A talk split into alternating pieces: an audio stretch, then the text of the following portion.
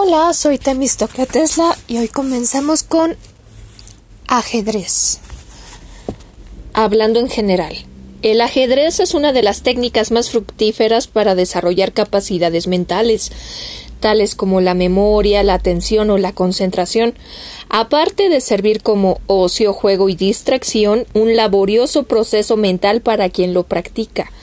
Se ha hablado poco sobre estos temas, tal vez porque no hay muchas personas interesadas y entendidas en el ajedrez y en la psicología al mismo tiempo.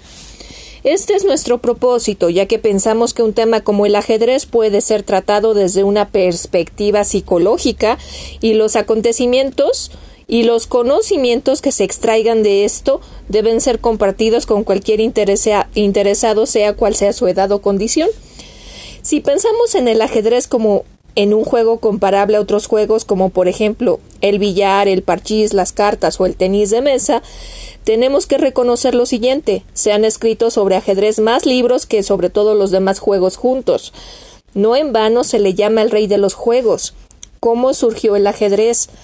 Los historiadores establecen su origen entre el año 600 y 700 de nuestra era. Parece ser que en la India, no obstante, hay estudiosos que definen el origen egipcio del ajedrez basándose en jeroglíficos y grabados del antiguo Egipto donde puede apreciarse un juego parecido. El juego de las 64 casillas llega a Europa en el siglo XIII, traído por los árabes, pero no se populariza en todo el planeta hasta la mitad del siglo XIX. De hecho, el primer torneo internacional se celebra formalmente en Londres en el año 1851. La representación de los dos ejércitos dispuestos para la batalla, aunque se ha mantenido casi inalterable, ha sufrido algunas pequeñas modificaciones. Veamos las funciones de las piezas que ya recogía Borel. 1975. El rey es la representación máxima del poder y de su suerte depende su bando, pero al mismo tiempo es la pieza más indefensa y necesita que todas las y necesita de todas las demás para defenderse. La reina o dama es la pieza que sigue en importancia al rey, pero su poder de movilidad y de lucha es el mayor de todas las piezas del tablero. Si el rey es una representación más o menos aproximada de la batalla, resulta un poco difícil pensar que las damas pueden tomar parte en ella, ya que en las primitivas contiendas los reyes y los guerreros partían y dejaban a la esposa en casa al cuidado de ésta. Imaginamos que en el poder que se refleja en el tablero es fruto de la gran influencia que las antiguas reinas tenían sobre los reyes y la gran libertad de movimiento que tienen simboliza ese poder. El alfil el alfil es una pieza curiosa.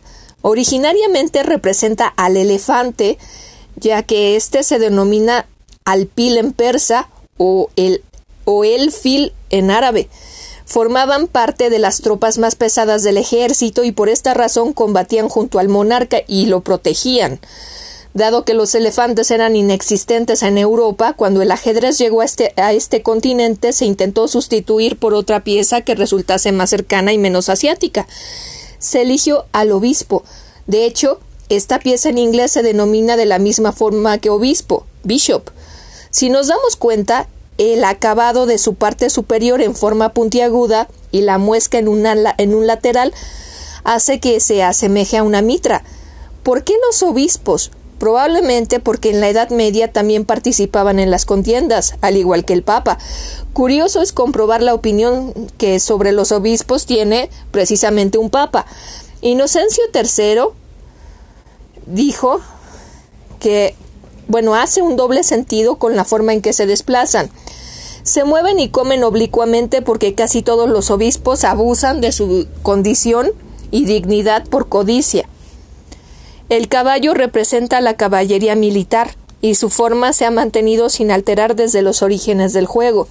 La torre es el producto de la evolución de otra pieza con forma de animal, el camello. La situación de este es consecuencia de que los persas solían colocar en las salas del ejército las tropas ligeras, al contrario que los elefantes, que se situaban más en el centro. Con el tiempo el camello de los persas acabó convirtiéndose en la torre para los occidentales. ¿Por qué? No se sabe con exactitud. Quizá porque las jorobas de este animal podían, podrían hacer pensar en una torre. El peón es el soldado de infantería, es el que combatía a pie y representa la defensa de las piezas mayores. Representa la primera línea de choque contra el ejército contrario. De todas las partes del ejército es la que primero empieza a sufrir los rigores de la batalla. Como resulta fácil de ver, el ajedrez es una simulación y representación simbólica de la guerra. Tal y como se conocía en la antigüedad, en el tablero no se produce un enfrentamiento de fuerza, sino de habilidad, inteligencia e ingenio.